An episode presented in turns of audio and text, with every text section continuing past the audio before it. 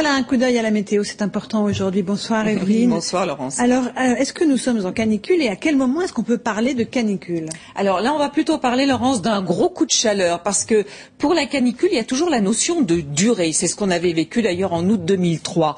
Euh, quand Météo France, par exemple, lance une vigilance canicule, euh, il y a des seuils bien précis qui sont différents d'ailleurs d'une région à l'autre. Je vais vous prendre un exemple, Laurence.